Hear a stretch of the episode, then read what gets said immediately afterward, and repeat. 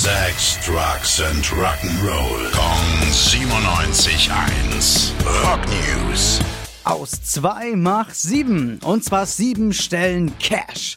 Seine allererste Gitarre, eine Epiphone Wilshire, kaufte sich Jimi Hendrix 1963 und musste dafür gerade mal 25 Dollar blechen.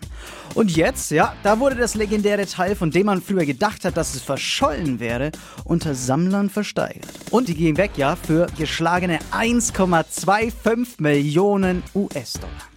Außerdem, Wacken streamen wird Realität. Die Geschichte des einzigartigen Metal Open Air Festivals und ihrer Gründer wurde als Serie verfilmt.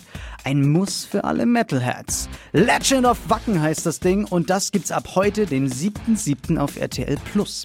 Und alle, die sich noch fünf Tage gedulden können, kriegen die jeweils drei Folgen dann auch am 12. und 13.7. in Free TV bei Nitro zu sehen. Rock News. Sex, Drugs and Rock'n'Roll. Kong 97.1. Frankens Classic Rocksender.